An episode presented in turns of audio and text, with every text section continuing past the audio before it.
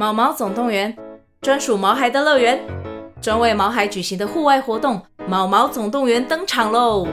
今年春天，带着毛孩出门去，一起在草地上追赶、跑、跳、碰。各位爸妈，带着毛孩们，哔哔，集合，集合！三月二十三号与二十四号，台北大佳河滨公园八号水门，毛毛总动员，专属毛孩的乐园。活动详情请见资讯栏或至 Klook 售票网站。喜欢就是喜欢，讨厌就是讨厌，不推就是不推。欢迎收听这个我不推。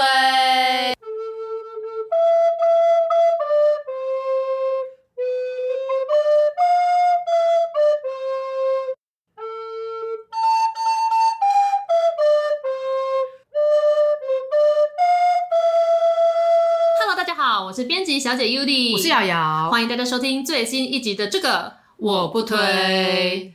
大家知道吗？今天录音的这当天是瑶瑶的生日，啊、先不用告诉大家，没有，这是一件很重要的事情，因为瑶瑶今天心想事成。哦，对对，对，因为我们今天呢邀请到一位来宾呢，嗯、就是他的作品呢是我一直很想要拜读的。对，那因为之前呢，呃，我在网络上看到一篇报道，有一个新加坡的女生，她来台湾教会服务，然后深入的就是万华当地的茶室。大家应该也知道，就是我公司其实是在西门町跟龙山寺中间。所以呢，其实就是会一直接触。确定听友知道这件事吗？我记得我有说过。好，然后所以就是会很常走过华西街啊，或者是往龙山寺的路上，就会看到很多的阿姨啊或姐姐们，他们在那边拉客。那我同事呢也被拉过。那其实我就是蛮想了解他们的呃一些生活跟心路历程，这样就是为什么呃已经年纪这么大了还愿意去做这样的工作，以及就是因为那边警察其实很多，对他们为什么都不会怕被抓，就或者就被抓了之后还愿意再继续做这个工作。那我很想了解，但是。我又很害怕，因为你知道那边就是形形色色的人，又会紧张啊。然后看到这个他来台湾服务，跟这些姐姐们相处的故事，我就很想要看这一本书。然后呢，我就把它加入我的购物车。我想说，嗯，我再之后再来决定，我到底是要买电子书还是纸本书好了。搁着搁着呢，有一天呢，就忽然在我们一角金的信箱呢，就收到一封信，说想要来聊一聊合作《茶室女人心》这本书。我想说，哎。好熟悉哦，这不就是你想买的那一本吗？对，天哪！而且我还有机会可以直接访作者。对，没错，对，然后所以就有机会可以看这本书。哇，宇宙真的是我要什么，我只要许愿，我就得到了。今天那本书已经热腾腾的交到你手上，而且电子书版我已经拜读完毕。对，那我们今天就是很开心可以邀请到《茶室女人心》的作者李文轩，文轩来到我们的现场，欢迎文轩。Hello，各位听众朋友，大家好，我是文轩。想要请文轩跟大家简单介绍一下这一本书。是《茶室女人心》，它是记录了十个在茶室或者是在路边拉客的。呃，一般称为留英，但其实我们是称呼她性工作者的这些妇女们的故事。她、嗯、们大概都是民国三十几年、四十几年出生的，然后还有三位是在呃陪伴他们的这些从全球各国来到台湾的宣教士，然后总共十三位的故事。因为我是读之后才知道，哦，原来这个其实是珍珠家园，就是它算是教会的组织吗？对，它是一个，我觉得它蛮多元的，就他们里面的人有最早创办人，他。是荷兰人，叫阿珍，就他他有一个名字叫林迪珍，就是希望能够启迪一些真理给别人。但是他就知道说台湾喜欢阿什么阿什么，所以他就说我叫阿珍，这样。还是这样，是这样。而且我看书上有讲说，这位阿珍他是不是台语跟国语都很溜？对，而且他来的时候他就觉得台湾怎么这么热闹，因为他住在六张里，一开始来落脚地方在六张犁，然后那时候也还在盖木栅线，他就说怎么在家里每天都可以听到那个，就是好像 对，就是好热闹，每天都有不同的花车游行。嗯、后来才知道说，哦，他们是要去二滨的，对，他们是送葬队。因为我也有住在二滨那一带过，所以我可以理解他讲的，啊、就是时常会有那个唢呐的声响。对，所以就是这些呃，有他来自荷兰，有来自新加坡、澳洲，后来也开始加入我们自己台湾当地的工作人员，然后他们就在二零零七年左右就成立了珍珠家园，那他们是专门在呃关心万华这一带的高龄的性工作者。嗯嗯。那那可以帮我们介绍一下《茶室女人心》这个出版和写作的心路历程吗？就它的契机是什么，让你加入这个写作计划？啊、呃，其实是因为我上一本已经出版过一本书叫《无家者》，它是专门在记录万华这边的呃游民，就我们一般称为街友。嗯，那珍珠家园的工作人员就觉得说，哎，那如果有万华男人的故事，嗯、那万华的女人呢？尤其是阿珍，她其实来台湾有十几年时间是在万华。陪伴这些无家者，嗯、他就觉得说，为什么呃，万华的女性好像就是这些在路边工作的性工作者，他们进不到这个无家者的教会里面呢？嗯、原来他们其实还是有一个弱弱弱弱相残的一个食物链的感觉。哦、对，那工作人员就是策划这本书，他是新加坡，就是刚刚瑶瑶提到的心仪，嗯、他就觉得说。嗯，他遇到很多高龄的阿妈，然后比如说有一个人，他因为脊椎受伤，嗯、然后在路边就从机车上就摔下来，就、嗯、呃送去安养中心，然后两个礼拜后就过世了。嗯、结果他的儿子就被通知到说，哦，你妈妈过世了，你要来万华处理一些事情。嗯、然后呃，儿子就请警察、请社工带他去他妈妈住的地方，就发现哇，他。这个儿子是开美发院的，嗯、哼。他说：“我妈妈住的地方居然连学徒的宿舍都不如。哦、那他为什么当初会开这美发院？是因为他妈妈在他小时候就一直被他爸爸家暴，嗯、在他十岁的时候，他妈妈就离开了。那他知道他妈妈很喜欢那个 Sado，哦、所以他就觉得，那我长大也要开一个美发院，也许有一天我会碰到我妈妈，哦、妈妈可能会进来做头发，这样。对，然后。”那因为他去到那边，他很难过。那警察又知道说珍珠家园平常有在关怀这些妇女，就带他到珍珠家园。这个儿子就问心仪说：“你可不可以老实告诉我？”因为儿子大概有猜到，他说：“我妈妈到底是做什么的？”嗯哼。心仪就觉得说：“我没有征求到你妈妈同意，我不知道她想不想让儿子知道他过去的工作，嗯。所以他就只能说就是你看到的那样。他也没有正面回答。嗯哼。可是他那时候就觉得说：“哇，这个妇女她走了就就。”就走了，然后什么都没有留下。我连能不能帮他说一些他的故事都没有机会，也不知道他的意愿，所以他就觉得好像他。应该要跟时间赛跑了，他觉得应该要把万华这些妇女的故事留下来，所以就透过吴家哲的这一本书，然后找到我。嗯，对，因为当时我也是，就是有看到这一段故事，就是心仪他这一段，是，所以那时候看的时候是起鸡皮疙瘩，就是会有点难过。对，对他想要认识他的妈妈，然后他未来也影响到他的工作，所以他去做了美发，希望可以跟他妈妈有机会可以碰到，但是就很可惜没有。嗯，所以想说，哎，在这本书就可以留下他们的一些记录，说不定未来就算他们现在。在没有跟家人有所联系，那未来他的家人想要参与他的过去的话，就可以透过这本书去了解这样子。嗯、对，我想要岔题讲一下，就是《无家者》这本书，它其实有一个副标题叫做“从未想过我有这么一天”。嗯、我其实没有看内容啦，是只是我之前听闻一个认识的人，他是在美国的朋友，然后他他比较年长，就他后来成为了游民，嗯、然后可是他就说，很多人会觉得说，游民是不是你知道都不努力工作啊，然后只想在这边拿就是那什么失业救济金之类。可是其实我知道那一位先生他。在年轻还有之前都是一个只事业有成，那他就说他会沦落到游民，是因为人生有的时候你真的就是跌了这么一跤，然后你没有被国家给接住，然后你后面你就会一连串的不幸下去，之后你最后就变成了游民。嗯、没错，所以我觉得不管是看这个茶室这一本，还是无家者这一本，都会有种感觉，是你不要以为这件事情跟自己完全无关，因为有些时候人生就是会。发生了一个际遇，然后你之后你就会倒在那边，你就会躺在那边，没有人帮你，就无法翻身。对对，不小心说的很像是结论的话，可是我是觉得这个书名取得很好。对，我们没有人天生就想要当街友，或是就想成为对，就是在茶室工作的人。对，因为其实，在看这本书的过程中，你可以看到，其实这些女性，我觉得她们都是蛮厉害的女性。对，我们那时候看完，我们两个有一个共同的性的，就是。这些女的其实都很厉害，她们全部都是女强人，我真的很佩服她们。有很多人还开过店当老板，然后其实赚了一笔不小的钱。然后他们其实都有小孩，而且都把小孩拉拔长大，然后都还有房子。对，这个是我们两个穷极一生都不见得做得到的成就。而且他们还要养丈夫，对，还要养老公。还不止一个，对，小白脸。其实这些女性就是真的是很坚毅，然后对我就是满满的佩服。对，真的，就我那时候在看序的时候，前面有说，就是我们希望读完这本书的人不会只是处于觉得在可怜他们这样子的一个状态。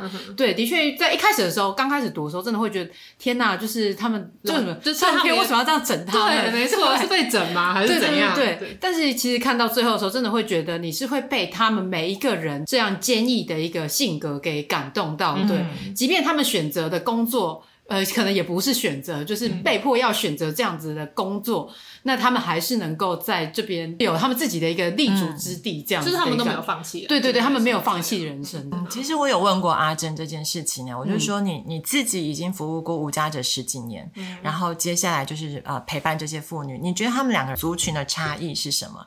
他就说呃无家者其实有一些你没办法否认，就是他真的是放弃自己了，嗯、可是他觉得他遇到这些高龄的性工作者，她都有一个共通点，就是她觉得台湾的女性真的好有韧性。对对，他说这是台湾女性啊、呃、很好强的一个优势，嗯、但是她觉得也是台湾女生会这么辛苦的地方，嗯、就是她觉得这些女生好像是被丢到一个深水的地方，然后你就眼看他们已经要沉下去了，嗯、可是他们双脚还是一直踩，一直踩，就是希望自己不要。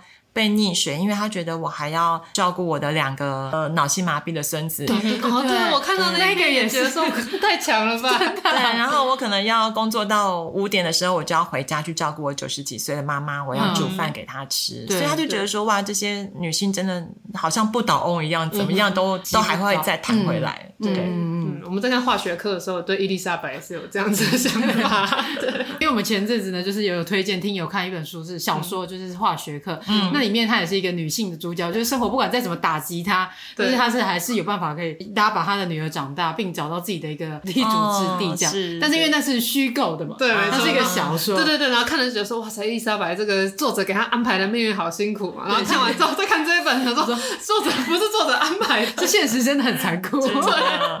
那只能说就是我算是很幸福、很幸运的人这样子。在这本书里面有蛮多个主角，他们都算是性工作者。嗯，那就是因为其实这在台湾，这很多事情其实就是可以做，但是不能说，或者是他们不愿意说。很想知道，就是文轩是如何跟他们去把闹，然后进而能够突破他们心防，去让他们讲出这些故事呢？哦，因为我曾经出版过《无家者》，已经有采访这些街头游民的经验，我就想说，哎，既然这些对啊，大哥这么侃侃而谈，你还不能打断他？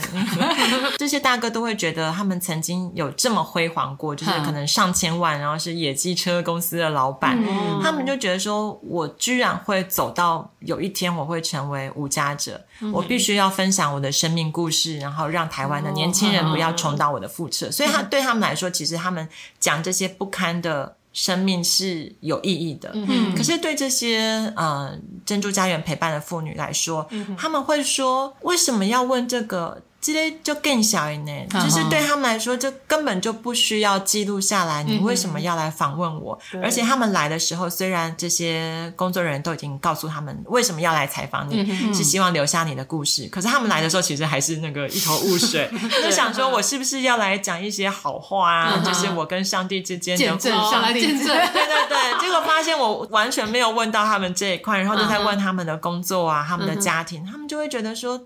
就更小一代，其实为什么爱一点一点一点然后我就，但是我觉得有一个好处，是因为。不管是无家者或者是茶室女人心，都是因为已经有在地工作的 NGO 团体，嗯，他们已经长期陪伴这些妇女、这些大哥，所以他们很信任这些 NGO，嗯，而有他们在，我觉得就有了第一层的信任感，就可以、嗯、可以比较建立起来。哦，嗯，对，因为我其实有类似的经历，因为我其实做采访编辑蛮多年的，所以我也自己觉得说我还蛮会采访的。但是因为前阵子我跟瑶瑶我们接了一个案子，就是在嘉义的大林镇，嗯、跟我现在这个。嘉义公务员的工作无关，总之在更早之前就接了这个案子。那这个案子呢，其实是大学想要做一个文史工作的记录，一个地方志。然后他们就说，大林在过去其实是像台北的万华或北投一样，是那种酒家林立，然后是非常繁华的一个像红灯区的地方。然后因为很多人都不知道，你在在接案子之前你也不知道，对不对？嗯、所以我也是第一次知道，然后就想说，哇，竟然有这样子的事情，就参与了这本地方志的编辑。但因为我那时候是担任他们的编辑，然后他们有自己的团队去采访，那做着做着就想说，为什么那个稿子来的进度都这么慢？我已经要排版，为什么都没有？然后因为我定期会下去跟他们开会，然后就会跟我就问他们说，哎，那你们这个填调或采访。是不是有哪边卡住？不然怎么一直稿子都没有来？嗯、然后他们就说，的确就是遇到很大的问题，因为他们希望有多方的说法嘛。就第一，嗯、开茶室的老板们，他们当时在这个经济繁荣的这个时期，这样。然后再来就是那些在茶店上班的那些小姐们，因为他们有很多人最后是落地生根，然后就在这边有点像是被扶正了之类的。嗯、然后再来就是相关的一些其他人，然后我们就在采访中就遇到一个很大的问题，就是说。采访去上酒家的男性，这个没有问题，有很多当地的耆老都会侃侃而谈。我们当年在酒家是这样，对，进前去对 店嘛是安诺安诺，现在休假都安诺，就讲了很多。然后可是呢，那些曾经当过小姐的人，没有一个愿意出来讲，因为他们很多人最后留在大林当地是被收来当岁姨的，所以然后或者他们如果生了小孩之后，其实小孩也都不希望自己的妈妈再出去讲以前的这些事情，所以他们在做女性。角度的这个采访的时候，就是非常的困难。嗯，那最终是因为我这本杂志里面有很多，我是最后是用匿名的方式，就是用漫画的头像嘛，就是因为他们都不愿意露脸，也不愿意给出真名，就只是愿意说大概讲一下，然后还是说对化名，然后你们改写一下之类的。所以就是花了很多时间去说服他们去讨论这个。然后还有另外一个角度的女性视角是完全防不出来的，就是那种老公一直去上酒家的那个，你懂那个太太，有点像受害者的感觉。对，因为我们。同时在做这个的时候，就跟你们一样，就是说这些故事必须要被记录下来。虽然这个茶店的这个文化，大家会觉得好像不见容于当代社会，嗯、可是它是推动这个大林镇进步的一个非常重要。就当年要不是有这些女性，她们从台湾的各处来这里当酒店小姐，然后开酒家的话，大林根本不会有这样子的发展。对、嗯，可是我们在帮他们平反的背后，有另外一群人，嗯、就是那些太太们，嗯、他们就是从头到尾都没有被平反到，嗯、然后她们也不愿意出来讲。所以我们那时候做这一本，我们最后还是觉得很可惜，就是我们。缺乏了这个另外一群居民的视角，嗯、所以那时候觉得说，好啊，采访真的没有我想象中的那么容易，因为因为我平常做的采访可能就采访你的成功的故事，对啊，大家大家侃侃而谈，对，但你要采访这种就是比较，就像你说的，可做但是不太能说的这种事情，嗯、对，就会很困难。对，嗯、那我觉得珍珠家园其实他们也很希望能够丰富一点角度，所以他们除了茶室跟性工作者之外，他们还挑选了茶室的呃清洁工，然后还有当时那个在做纳卡西的乐手，哦，对对对，我们这本也有仿纳卡西的乐手，我觉得 也是蛮有意思的，可以看到很多不同的角度。嗯，哎，那我想问，就是当时这个十个人是文娟这边去筛选过之后选出来的吗？还是是他们帮你们已经都处理好谁可以访这样子？对，是珍珠家园他们已经先去问这些阿嬷说，哦、你们愿不愿意出来？那一开始我觉得他们都是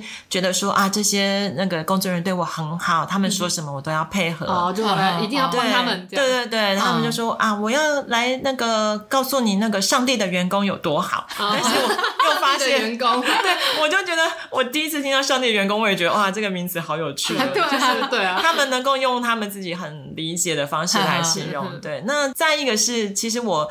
我想，可能尤里也是有采访经验，就知道说，有时候你在采访，你不见得能够当场就打逐字稿。对，因为他们在面对访问已经很紧张了，然后你又拿电脑在前面噼里啪啦 噼里啪啦一直打。对，所以我就是呃很认真的跟他们访谈，然后。就有一次跟一个记者聊天，他就说我没有这种经验呢，我都是对方讲什么我就答什么，所以我回来不用再整理一次逐字稿。哦、我说我我没有办法，但是后来又有一个杂志的主编，他就跟我说，哎、欸，他说你不是说这些阿嬷在接受那个工作人员一对一他们在陪谈的时候，阿嬷都很紧张吗？嗯、然后是隔壁的阿嬷说，你不要紧张，他们就像那个警察在问问案一样，就是。他问什么你就答什么，因为他们做笔录的经验可能比接受采访还要多。对，他们对笔录是有一个印象，他不知道什么叫做一对一陪谈。然后这个杂志的主编说，说不定你在前面摆个电脑，他们还比较比较放心。我就说一五一十的讲出来，对，我就学到了哦。好，我下次参考一下。对因为我之前跟的那个总编，他也是跟我说，不要在采访的时候一边打逐字稿，他说很没礼貌。是，他说你宁可用录的，你回来再重听一次，或者你让 AI 去帮你。做对对对，还好现在已经有这个软体。对对对，但你说的也很对，搞不好对不同的族群有不同的方法。买一台电脑，他们还比较不紧张。那那阿妈在说被冲下，就是你为什么要来找我聊天？一对一的聊天。对，然后是隔壁的阿妈这样安慰他说：“哦，好啦好啦。”隔壁的阿妈很有洞见的，对，很厉害，因为他也被一对一陪谈过，他是有经验的人，对对，他发现跟做笔录是。但是像通常这样的访谈，要进行多少次才有办法可以完成这样子的一篇文章？其实我长时间的采访只有一次，然后反而是在后来，因为我还是会进去到珍珠家园的一些活动，所以我就会从旁边观察他们。然后有一些其实他们在讲的时候，其实我们自己在回想我们可能小时候的事情，我们都会片片段段，然后跳跃式想到哪里讲哪里。对对对，他们也一样。然后我就要必须不断的再去从工作人员这边，然后。呃，有点像是补访，再拿到一些更完整的资料。嗯、对对，那像这一本书，整个大概历经多少的时间才完成？嗯、因为这记录感觉很不容易。前期规划是从什么时候开始的？其实他在二零一七年的时候就已经找我了，哇，那真的是还蛮久。你看，大家知道我为什么我们说做自制书的编辑最辛苦了，因为那个书的那个时间拉的非常非常长。但因为那时候我自己家里也有一些事情，就是我要照顾家人，我当时并没有答应他们。是后来我其实，在医院里陪伴家人的时候，我就是呃请了一个男性的看护来照顾我家人，然后男性看护他就说。呃，他是对我先生说，因为我先生呃脑出血非常严重，嗯、到现在都我们都还是靠着眨眼睛来沟通。哦，然后当时那个男看护不知道说我先生是这么严重的状况，他就是想要鼓励他吧，或者刺激他说：“嗯、你要认真复健呢，不然你要看你的老婆去路边卖吗？”啊啊，这瓜小、啊、什么意思？我很生气耶！所以我那时候就突然就觉得说，哦，如果我就是少了家里的经济支柱的话，嗯、原来女性会直接被联想到，就是只能靠这个工作。啊、然后，当我们出院回家，因为医院已经就是它有一个期限嘛，嗯、就住到不能再住，我们回家的时候，嗯、我就想到说，哎，有有这样一个单位找过我，嗯、其实我自己也可能是，嗯，离这个群体。感觉上好像也很近的，嗯、所以我就对，从未想过我有这么一天。对，就是，所以我就主动的在联络珍珠家园，我说你们还会想要记录这些故事吗？嗯、然后，但是我会主动告诉他说，你们做这些事情其实是有一个风险的，嗯、因为你们就开始会被贴上标签，未来你们的邻居是不是都会开始排斥你们？对我说有很多要考虑的事情，我就跟他们分享，嗯、然后他们也经过内部很多的呃讨论之后，就确定说我们要做这件事情，嗯、而且我觉得他们。更认真的是，他们为了让妇女能够勇敢的说，他们做了很多生命绘本的、嗯呃、这个过程。哦嗯、哼。对，所以嗯，生命绘本对这个群体来说，我觉得很重要的是，他们很多事情讲不出来，可是你用画画的方式，可能可以让他们拐个弯，让他们去讲这个画里面的故事，那、嗯、他们可能就会比较放下心防。比、哦、如说，有一个妇女，她就在她十六岁的时候，就因为认识一个男生，结果就被轮暴，嗯、然后是被六个男生就是在一个草皮上轮那有一次，老师就出题目说：“我们来画一个你生命中你印象最深刻的地方。”结果他就画的是蓝天白云，然后草皮池塘，你就觉得那个画面很美。可是，嗯、可是因为工作人员知道说他曾经在那里发生什么事情，他们就觉得说你可能画的是那个地方。嗯，就发现说他在画面中央就留下一个空白，他不愿意去补那个空白。那可能就是他自己。嗯，对，那。他就说：“阿珍，就是跟创办人说，你来帮我画。嗯”然后阿珍就帮他画了一个很可爱的黄色小鸭，哦，就是想要用透过这个方式说，其实我们如果已经愿意面对这件事情，嗯、我们其实可以再给他一个可能更完完好的、完满的回忆，就是我们超越这件事情，我们能够重新的去到大自然里面，然后重新得到力量。嗯，对，所以我觉得。呃，他们真的也做了很多的准备。嗯嗯嗯。哎，方便分享一下，就是不知道你知不知道，就是他的那个呃生命绘本，它的模式是什么？嗯、就是如何去帮助他们可能走过这一段，或者是如何去帮助他们说出自己的故事？他们其实是三个月，三个月一期。好然后工作人员在带的时候，就有一个妇女，就她每次来都哭。嗯。她她第一次画画，就是她就哭说，嗯，她想到她的养母。嗯哼。对，然后她就哭到第二次的时候，她就受不了了，她、嗯、就说：“你不要再让我哭。”第三次哦，我哭到第三次我就不来了哦。嗯、然后工作人员就很紧张了，就跟老师说：“老师，下次那个画画的时候不要再让他哭了，你也不要再问他事情了。”结果到第三次，这个妇女想到那个她的养母，她又哭了。然后工作人员就想说：“完蛋了，下不来了。”对，结果反而是老师跟他说。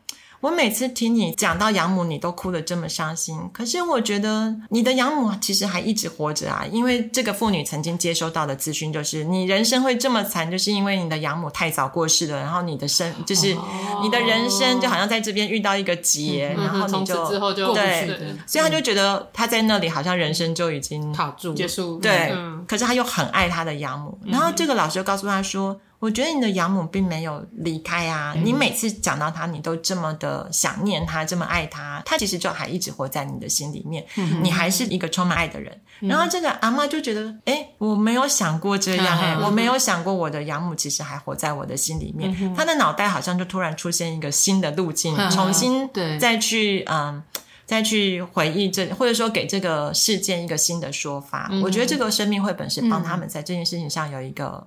开展哦，嗯，对。所以就是透过用绘画的形式，它是会真的呃做成一本书的形式吗？还是怎么？对，他们会有人，就是他们自己有一本自己的绘本，然后会有一个成果展。哦、然后其实这件事情，工作人员有告诉我说，他觉得能够成立这件事情，生命绘本能够发挥效果，是因为阿珍的坚持。嗯、就是老师在其他地方带的时候，可能都是为了要省钱，嗯、所以就是一次我就招收很多人愿意来的，都来参加生命绘本。可是其实他要有那个叙说的过程，对。对那阿珍就很坚持说，我们就是小班教学，我去募款，然后我小班教学，而且我要募到一对一的志工来陪他们度过这三个月的呃生命绘本的历程。哦、是他们要建立一个，对，对他们要建立一个呃信任感，嗯、就是你画有人陪你，你说有人愿意听。嗯、对，那曾经就发生说，呃，有一个妇女她在画自画像的时候，她就是用白色蜡笔画她自己，然后。放在白纸上，对，然后老师就说啊，这样子不容易分享，我帮你用彩色的重新画。结果阿珍非常生气，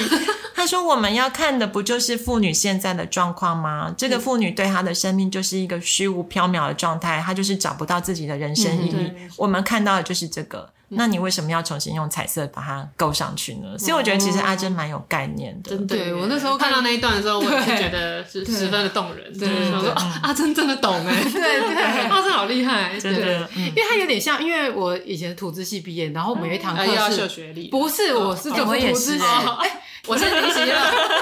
对，然后我很少遇到有那个相同的系友，同校吗？应该不是，我是淡江的。哦，我是台大台大的秀学历。我要讲，因为我们过去有一堂课是叫树木疗法的课，啊、对，对，对，那在那堂课，其实它就是透过呃阅读不同的读本，嗯、然后帮助大家可以走过那一段什么就是悲伤的那几个阶段。那我觉得就是透过这个创作的过程，其实也是有一点类似的概念，嗯、对啊，艺术疗法相对有很多人在研究的，对，对，对，对，所以感觉就是这个方法是真的能够帮助这些人，就是即便他们已经这么年纪比较大了，但是还是能够。去解开这样子的一个心结，而且还留下了作品，对，其实蛮赞的。对，哎，其实他们发现说，这些妇女花了三个月哦，每两周就来画一次，然后到成果展的时候，他们不记得这件事情。工作人员到底为什么？这段我蛮困惑的。我也觉得，他就说，好像他们的那个生活当中，就是会记不住事情，然后故意忘记。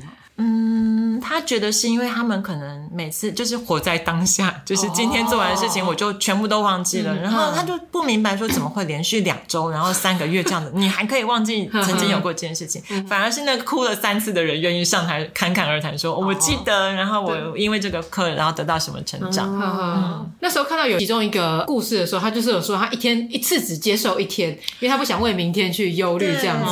对，他说一天的难处当一天就够了这样。对，我觉得这个说。法很酷哎，对，他其实就蛮像，就是我们前阵子看那个《八尺门辩护人》里面那一段，他就说 又要欺负我没看，他说今天有今天的烦恼，明天有明天的烦恼，如果今天的烦恼变成明天的烦恼，那今天就没事做，今天就没有烦恼。对，所以就好。像就是其实他们是一样的概念这样子，对对对。但其实我那时候在看说他们忘记，我一直在想说是不是他们是用呃拉出变成第三者的视角在看这件事情，就是他想把他跟他做一个脱离切割，好像自己就没有这么的可怜，有点像是一个。叫什么解离？对对对，变成一个解离状态。而且我看里面也有一些是有精神分裂或者是受到情绪困扰的一些人，所以想说，他们的生活真的是蛮难的，就是在现实生活中必须要透过性工作来养活自己，然后又有一些情绪上的一些问题要去处理，嗯、所以很多可能就会步入就是吸毒。对。之类来帮助自己可以呃暂时抽离这样子的状态。对，阿珍就说，她觉得这些妇女来到万华是为了生存才来到这里做这些工作。对，可是没想到进到万华之后，反而呃周遭的环境，譬如说要借地下钱庄，然后要吸毒，又把他们拉得更往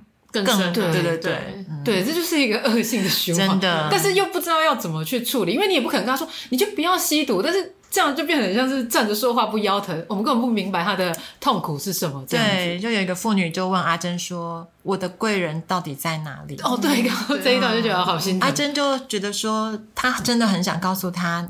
耶稣是你的贵人，他是真的你一生的朋友。嗯、可是他说我不能够讲这句话，嗯、他说讲这个话太便宜了，就是我没没有在他那么痛苦的地方，他可能下午就会有那个地下钱庄的混混来打他。嗯，他在这种压力底下，我怎么能够再告诉他说，呃，你要信耶稣？嗯，对对，没错。嗯，在访谈的这个过程中啊，就是有没有哪些呃文轩留在脑中的既定印象，然后在这个访谈过程中被翻转的？哦，我我其实一直都觉得说，这是他们的一个。嗯，生存被迫的选择，但是我也是在出版这本书之后遇到一些呃访问，我突然就觉得有一些人就说他们为什么都是这样，好像没有选择的就走到这一天。我就反过来想，我觉得他们是有选择的，他们选择他们要继续照顾他们的家人，对，他也可以放下他的先生，放下他的孙子，放下他的妈妈，可是他却愿意，然后呃用自己的身体来换这样的钱。我觉得这个反而是让我。我觉得说我，我我也不能够把他们认为是一个好像被迫的、没有选择权的一群人。嗯、对，他就是其实他是选择扛起责任，对对，然后去做这样的事。对，其实放弃也也可以是他们的选择，他们没有往这条路走，对，他们可以就远走高飞，养活一个人就好。对。而且里面有一则故事，有一个是他就是有去自杀过，然后到最后又起来。这个我就觉得、哦、有一位有一位故事中的妇女命超硬，对，我就想说哇，这真的厉害。她不是又车祸，然后自杀又醒，想要去野柳跳海，结果被那个警察盯上，对被当地居民。所以我觉得其实社区很重要，就是你社区有一个，错。你看到有异状的时候，你就去通报警察，警察就来开始开导他，然后他又把他送回那个计程车上，坐回台北。嗯，对。后来跳楼，然后因为撞到那个遮雨棚，就没有死掉。对，我也觉得，他后来还出车祸，不是吗？他骑机车又还出车祸。对，我就想说，可以可以到底要衰吗？到底要给他多少磨难？我觉得哦，这真的是太太戏剧性的了。对，然后却还是很坚强的一直活着。其实我也会想说，他们如果他们选择这个工作，是不是他们就比较能够坦然的去面对说啊？因为有确实有一些妇女，他们觉得说我这个不偷不抢，我也没什么好丢脸的。对。但是，当他们遇到其实有机会可以去找别的工作的时候，他就有一次就有一个，嗯，他是 ADHD，就是过动症，嗯、注意注意力不全，嗯哼，他就突然冒出一句话，告诉工作人员说：“如果有别的选择，脱裤子的工作有谁要做？”嗯，可是工作人员过去认识了他，几乎都是他就觉得的这工作很好啊，就是又不用日晒雨淋，然后我就在骑楼底下。其实当他们觉得自己有机会可以靠到另外一个生活的时候，他们还是会觉得想要脱离。对，谁会想要做这个？但是我也才知道说，哦，原来。就是到底是精神问题先，还是这个环境造成他们的精神问题？嗯、我我在这里面我也发现说，这是一个鸡生蛋，蛋生鸡，嗯、连工作人员都无法去理清楚。因为我们都觉得说啊，好像嗯，可能是因为他们的生理状况不太好，嗯、然后最后就是只能做这个工作。嗯，结果发现是他们因为在茶室工作，常常是晨昏颠倒，嗯、所以变得他们要靠那个助眠药，嗯、或者是有一些他可能因为那个环境让他精神耗弱。对，然后他们。就不太能够去找到一般的工作，甚至有人是不识字的，嗯、都是需要有志工陪他们去。对，对，然后就会被其他的那个求职者说：“嗯、哇，你这秘书又带你来了。”对对，没错，有秘书在帮你 处理事情啊，填资料。对，对，因为刚才文轩有提到他们不识字这件事情，所以我才更觉得说，哎，生命绘本其实是一个蛮好的方式，嗯、因为并不是每个人都能够透过书写，对，然后来表达自己的一些事情，这样子。但是每个人都可以画画，嗯，对，就是没有什么画的好看或不好看的问题。对，没错，对。哎，在这本书当中，我有一个部分我有点看不大懂，就是他在呃，不要再说不了解我的这张，就是主角阿元，他有说了一段话，说就是喝酒的客人不会摸，喝茶的客人才会摸。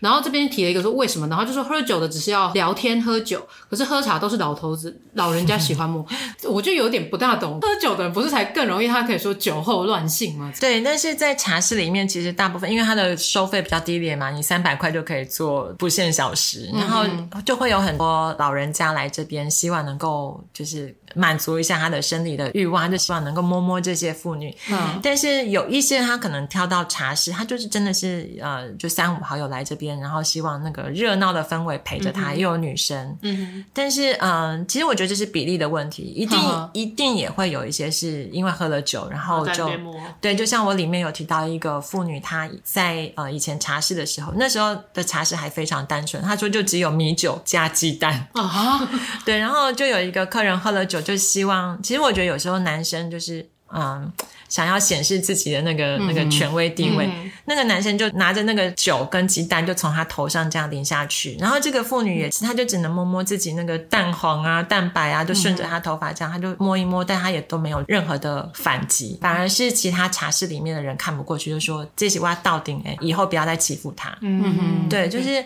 他们在茶室真的什么情况都会遇到，其实相对来说，他觉得可能喝酒的他的目标并不是你，只有这些老人家来，他是想要摸一摸。哦其实他他也说，这老人家还能做什么呢？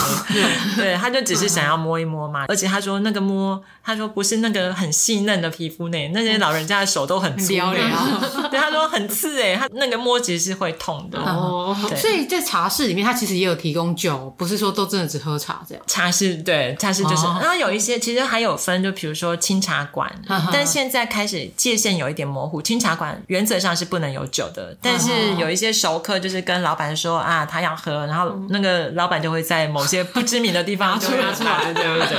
嗯，想问就是，我觉得是有实地走访那个茶世界的那个文化区吗？因为那区不是有写一个什么茶室文化什么街在那里吗？其实因为这些珍珠家园，他们一开始也不是妇女平白无故就会进到，就会来找这些人，他们也。也是从开始探访，就是去到这些街坊的感觉。对对对，就去到，就像那个外展社工的外展，他们就去到这个街，然后遇到谁就跟他们聊聊天。而且那时候还没有智慧型手机，所以这些妇女会比较无聊。就当没有客人上门的时候，他们就坐在外面机车上等客人。然后阿珍他们就会有机会可以跟他聊聊天。对，然后就呃认识了这些妇女。对，所以我觉得这也是时空环境。如果是现在，应该没有妇女会在外面，他们就是对。他们就滑，他们就可以滑手机。对啊，对啊，所以我我也是跟着他们进到这里面，而且我才发现说，哦，原来我们就这样随便走进一间茶室，没有人理我们呢。哦，他们就进去，然后发一些，比如说珍珠家园的宣传单，然后他们放着那个，其他人就是看一看，然后也没有人说啊，历史像。然后，就是一个很开放的环境，对，可能也是因为他们在那边耕耘很久了，所以店家都认识他们，对他们习以为常，对对对，过来啊。为这本书就是珍珠家园，他们是主动策划的人嘛，想说文轩不知道就是信仰是什么呢？因为想说这个跟教会比较有关系。如果你本身不是教徒，或者是呃，可能像我们一样呃，道教或者是什么佛教，你是道教，民间信仰，因为我感觉对民间信仰都有参与的，就是这个会跟你自己的本身的信仰是有什么冲突之类的嘛？嗯，对，其实我自己也是基督徒，但是我是一个嗯，我非常不愿意在。这本书里面提到这么多信仰的东西，因为我一开始跟他们呃谈的时候，我就说这应该不是一个见证集，嗯嗯，呃，主要还是这些妇女的故事。那珍珠家园确实也只要这个，他说你都不用提到珍珠家园这四个字都没有关系。哦，然后我也曾经跟创办人阿珍表达过说，说我到最后我可能都会删掉这些妇女提到他们和上帝的关系。嗯，但是到这里的时候，阿珍已经有一点开始。纠结了。有一次，他就在线上会议的时候，我就把他弄哭了。哦、你把阿珍弄哭了。对，然后阿珍就跟我说：“文轩，你不要认为他们就是一般教会里面那个会什么耶稣爱我，然后什么信耶稣得永生喊口号的那样。嗯”他说：“这些妇女都是非常真实的。他们为什么会来到珍珠家园，就是因为他们很孤单。嗯哼哼。那珍珠家园办这么多活动，其实唯一的目的也都是在对抗孤单，嗯、因为。为妇女她们的住宿的环境都很不好，就是一个小房间雅房，然后非常昏黄的灯光，然后可能唯一的对外窗只是装一个抽风扇，对对，你就看到那个。那个空间是我们，我们如果二十四小时都在里面，我们也会非常痛苦的。嗯、然后这些妇女就曾经跟阿珍说：“你不要让我觉得很无聊哦，你只要让我无聊，我就回去街头工作。” 就这样恐吓阿珍，停了，阿珍被停了。对，所以阿珍就说。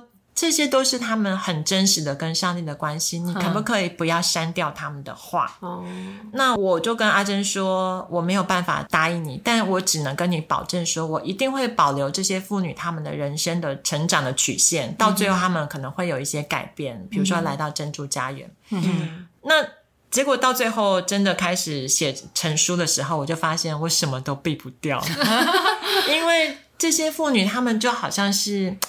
为什么叫珍珠家园？其实他们有一个圣经里的意义，但是我觉得对一般来说，我们如果是从外面的人来理解，我也觉得也是成立的。就是这些珍珠有点像是一个很粗粝的那种壳，然后这些妇女，她们就好像是遇到异物入侵，她们就用。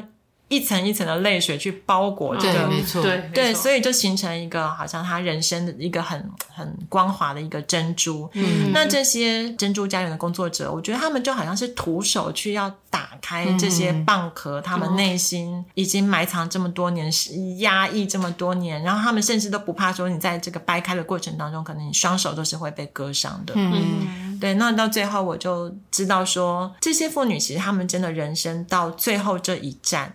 就是跟珍珠家园跟他的上帝是紧紧绑在一起的，嗯、我什么都避不掉，嗯、那我就干脆就是真实的保留他们这个原话在里面。嗯，嗯，其实我们在看的时候，并不会觉得它像是什么见证集那种，嗯、就是它就是很自然发生的事情嘛。对，对，我觉得。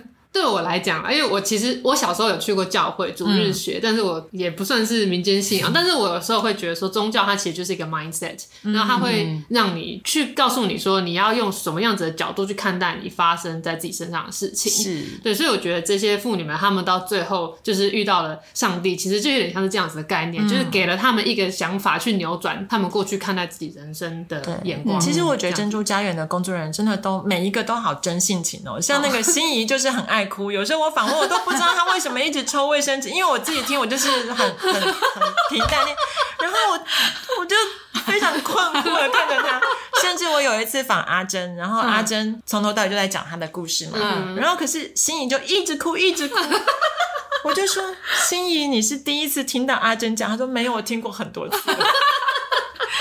他还是哭的好伤心。他说：“我真的觉得他那时候很很辛苦啊。”然后阿珍也是一个，他甚至不怕跟妇女吵架，他就是可以吵到那个把圣经整个往桌上丢。我在书里面看的时候，我觉得哎，他这个感觉是一个蛮酷的。我就觉得他们什么都不隐藏。其实阿珍自己也说，他曾经在来到万华的时候，他非常不适应，嗯，因为他住的地方也看不到阳光，所以他也很能理解说这些妇女住的环境，其实真的会对那个心理有很大的影响。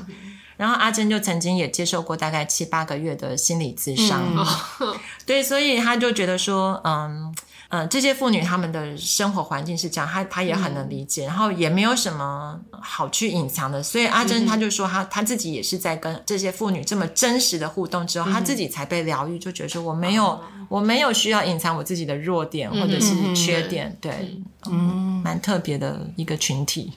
对，我也是那种采访，然后很容易跟着一起哭，比较容易同情共感。对，瑶瑶就比较不会。没有，我也是会。这我们如果是我们做这个案子，我们可能就要从头哭到尾。对对对，感觉默默就 有点想哭。因为我自己其实，在访问的时候，我不晓得是不是我比较抽离，所以我就可以中性一点的看待。可是我后来他比较专业啊，我这个都不专业专业的。我后来发现，在做这本书的美编啊，就是那一页的排版美编，有一次他就在 Facebook 上，因为这本书最近入围了，嗯，要去法兰克福参加一个书展，嗯对，那。我就看到这个排版的人，他说这他编这本书也是一个很特别的经验，他也觉得很高兴这本书要去参展。他说我编这本书的时候真的是边哭在那边边排版，所以就只有你没哭，其实所有人都在哭。哎，那这样的话，就是我刚好有个问题想问，因为文轩之前也写过刚刚提到的这个无家者嘛，嗯，那在撰写这一类的报道文学的时候，你要怎么去从第三者的角度去看，就像你刚刚说那么抽离，然后又可以很贴近当事人去写出这些故事呢？因为我们在看的过程中，我们是真的可以感受到他当下的那种无奈跟纠结，或者是他的一个呃生活上的这些困顿的状态，就可以说他是专业的，所以他可以做得到。没有，我想要知道就是他是用什么样的方式可以这样子如实的记录下这一些内容。其实我真的不知道哎，我但是我 我可以讲一个我的秘诀，就是当我在写书的时候，我都会摆一个我很喜欢的书在旁边，我就觉得我会去参考那本书的语调语气。嗯、对，那比如说我在写无家者的时候，我就会摆吴念真的。这些人那些事，哦，有那本我有看，对，然后我就觉得说，哎，他其实也是一个很平实的书，就只是在写他们就是九份，然后瑞芳那边的故事。我就觉得我想要用这样的方式来说，而且我很不喜欢要去逼哭人家。对，虽然那些生命故事真的是很很深刻，但是我没有想要去博取同情，或者是希望谁哭，所以我就希望，对，那我就觉得那本书是我很好的一个参考。嗯嗯，这是我的。写作的秘诀，哦、不知道我觉得是本身是擅长讲台语的人嘛？因为里面有一些也都是台语的那个词汇。对，我朋友就说：“你你一句台语都不会讲，你到底怎么 怎么怎么采访的？是不是？”对，因为我从小是在眷村长大的，哦、所以我的台语真的很烂。但是可能也是因为，嗯，嗯我也不晓得，就是。可能他们的那个脉络就会让我好像在那个语境里面就听懂他们的话。Oh, 那当然，除非他们讲到一些日本的话，比如说那卡西，他们一定会有一些术语，对，比如说内讲是什么？对，那我就会，嗯，就是他们要去希望能够多拿到一点案子，多一点表演机会，他们就要去讨好那个店里面的一些，就是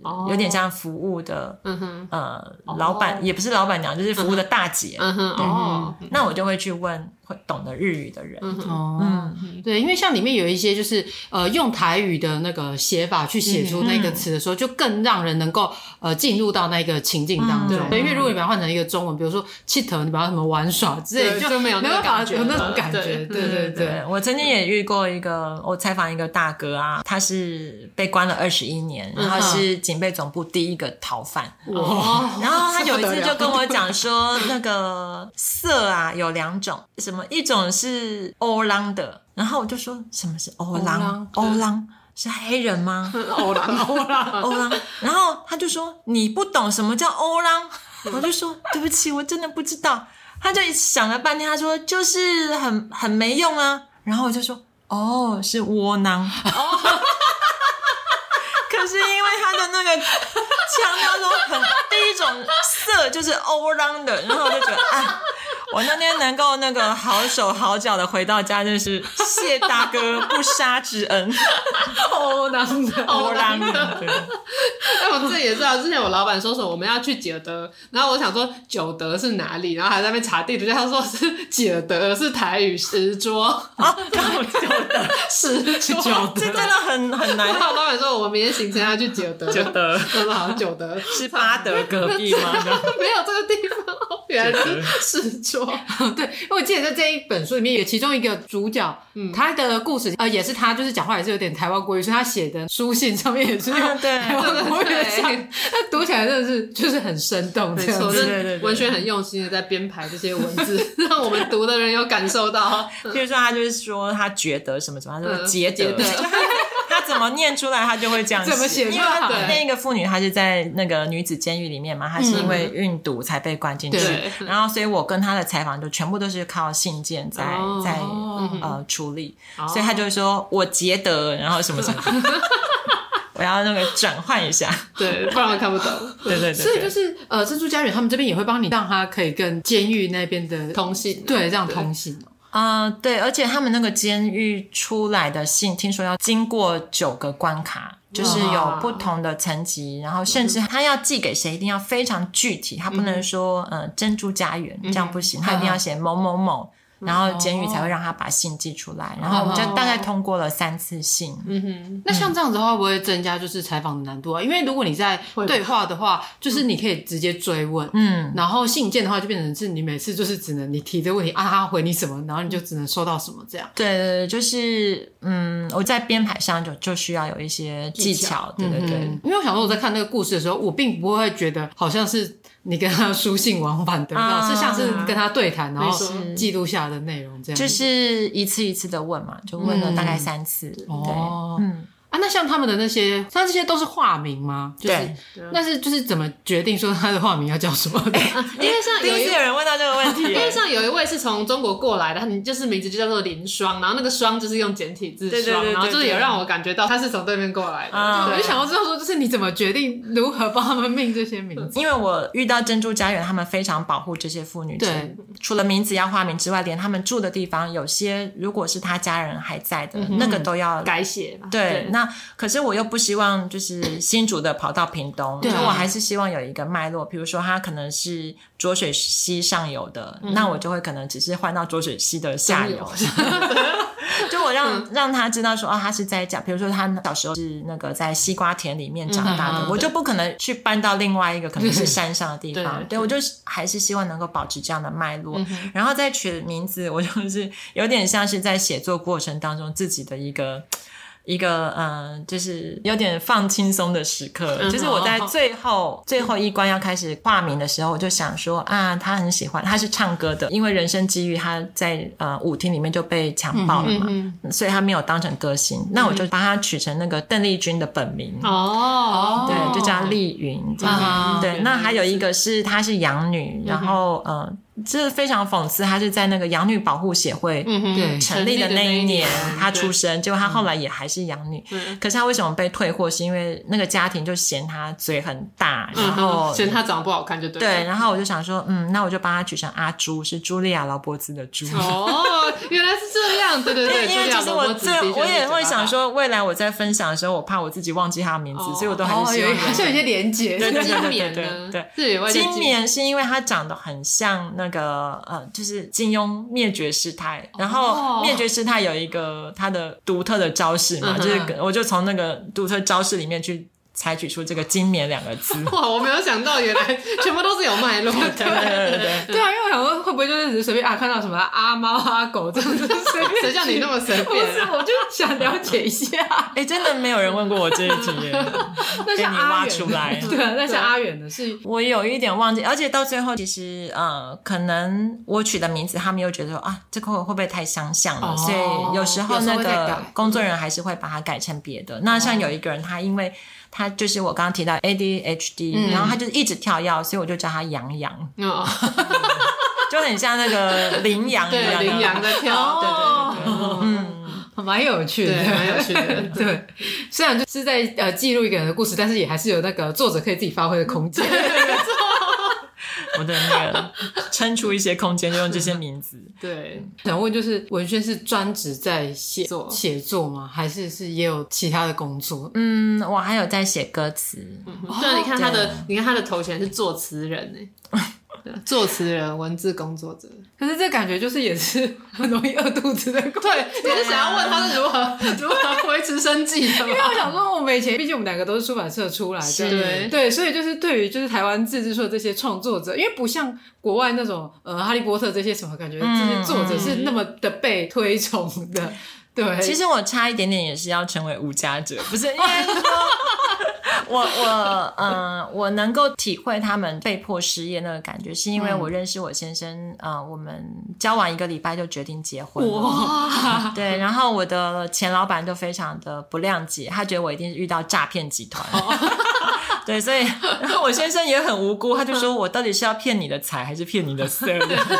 后来我就离开那一家公司，然后先生就觉得说，哎，你好像有一点点这个写作的天分，那你要不要试试看？就是看有没有机会能够去写东西。哦他说家里面其实有一个人赚钱就够了，另外一个人应该要去尝试他自己原本的梦想。哦好感人男生真的是千年一遇耶，能不能一个礼拜就决定结婚？所以我就嗯，就因为这样，然后也刚好就有一个机会被带到制作人那边，然后开始写歌词。嗯对，嗯所以其实是因为先生的支持，我才开始走到这条路。但是毕竟这不是一个赚钱的工作，嗯对，所以在先生生病之后，到现在也确实比较辛苦一点。嗯可是我觉得这是我能够兼顾在家然后工作的。一个方式，所以我就还是在在写作，嗯嗯，也靠很多人的帮忙，真的是我觉得一个人要活下来，其实就像有些人为什么在万华离不开，是因为万华好像一个网子，嗯，它就是能够接住这些人，有这么多不同的 NGO 团体，有的人可以拉他的手，有个人可以抬他的脚，嗯，那我自己也是类似在这样的过程，就是我跟家人住在一起，然后我们有一点像是一个三合院，是一个大家庭，然后就家人朋友都一直在照顾着我们，所以我我觉得我能够跟这些妇女比较能体会，她们是我真的可以懂得那个天天死掉的感觉，哦，就是你每天早上一睁开眼，你才觉得。睁开眼是死掉，因为嗯，你会觉得没有希望，嗯，对。但我觉得也是因为这个信仰，让我知道说我我心里面还是有一个盼望在，嗯，对。嗯，对，所以真的不能不写到，对，因为还是很重要的部分。是，对，对，我觉得也更能了解为什么就是文轩有办法可以写出这样子的作品，写得这么深刻，对，并且都有得奖这样子。因为无家者也是有获奖的嘛。对，谢谢。对，所以想说有机会一定要好好来看一下。嗯，对，你先看那个那一本，哎，你那本已经看完了。对啊，这我已经看完了。你先看，你先看完再看无家者。我今天就是也很开心，说可以访问文轩，然后更了解。《茶室女人心》这本书创作背后的一些历程，这样子，嗯、是希望大家也可以知道，一本书的创作真的是蛮困难，很不容易。对，从二零一七到现在，对，就算你有一个契机，有一个影子，但是就是实际到呃变成书，然后让大家看到，是需要经过蛮长的一段时间的这样子，嗯、并且当中也需要有编辑啊，还有一些呃就是设计之类的一些协助，才可以把这本书呈现到大家的面前这样子。对，所以就是也希望大家有机会可以去读一下，就是《茶室女人心》这本书，以及就是呃无家者的这本书。从未想过我有这么一天，这个副标很棒。对对对，可以多了解台湾一些，就是可能看起来像是小人物的一些故事，但是其实有时候都可以带给我们蛮多的启发跟感动的。因为我呃近期都比较多都是在读比较纪实，对纪实的，就是像刚刚提到做工的人，还有那个卖鱼的那一个是啊，尾鱼贩，对对对，鱼贩的，就是都比较多是这样子的这一类的文学，我就觉得我好像可以更了解台湾的一些在地，因为我们很常看到都是一些讲说什么我如何变成什么，就是什么成功的人，对，大家都一直只告诉我们说这些成功人士的故事，但是其实社会上更多的是是这一些这样子的人，就是这些面貌的人，我们很常忽略没有看到这样子。我是觉得像这样书很重要，就是我我觉得这个书应该要让，例如说高高中的老师把它列为那种学生的读物，必读，对，因为我觉得像我在年轻的那个时候，会觉得这个世界就是非黑即白，我很有正义感，这个行业不对，就是不该去做，你怎么会赚这个钱？那可是我也是从开始读了很多这类型的书，对对对，去了解说这世界上有很多事情不是你能够用意志去控制，说我不要进入到这个境界。所以我觉得这种书是有助于大家用更全面的眼光去看待对这世界上发生的事情，对，也就是帮助你可以去思考更多不同的面向，不会说什么哦，你就是去做性工作，你就是不对的，你为什么不离开这样？啊，你为什么要当街友？你为什么好手好脚的没错赚钱？就是好手好脚为什么不去赚钱？可是这些街街友其实是有工作，他们去打零工啊什么的，对对对。然后就所以不要再叫学生看什么总裁狮子心。我刚才就是讲讲，但我不好意思讲。你你确定吗？确定这可以讲吗？可以吗？我刚刚就是很一直避开，想很担心直接讲出叫什么书名。不过其实是同一家出版社啊，刚刚已经有推荐我鱼泛指南还有那个做工的人。说的也是对，对，大家要全方面的摄取不同内容的文学，好吗？对，不是说就是跟着那些成功人士的这个步骤这样做做做，你就都会成功，或者是你看看这些什么街友，你就是一定会失败。其实我觉得是帮助你，可能可以更有同理心，跟以及不同的角度去看待这个社会这样子。所以，首先，如果所有人都想要当有钱人的话，那谁来擦地板啊，做这些工作？就一定这个世界就是有不同的面向，对，你要全面了解，的对，不然就会变成一些极端分子。哦，对，好了。对我不确定我们这样的介绍，我没有影射任何东西啊！你在笑什么？出版社可能会想说：“哎、欸，这两个这样的言论 OK 吗？” 好了，反正总之这两本书很推，谢谢。今天是这个我很推，这个我不推，这个我我不推，我不推的是不推你不去摄取各类型的读物，不推总啊，不要再讲了，这个你再把它剪掉。好，说了这么多，我们的结论就是：喜欢就是喜欢，讨厌就是讨厌。不推就是不推。与其奋力为社会擦脂抹粉，不如同理草根人物的伤痕，一同携手向前行。那我们今天就是很开心可以邀请文轩来接受我们的访问。今天的节目就到这边，感谢大家收听，谢谢文轩，谢谢，我们下集再见，拜拜。一二三，下下下下集预告。南部听友生活有多苦？即将大公开，敬请期待。每周二上午大概八点左右，请准时收听。这个我不推。啊，如果没有更新，你就再多刷几次呗。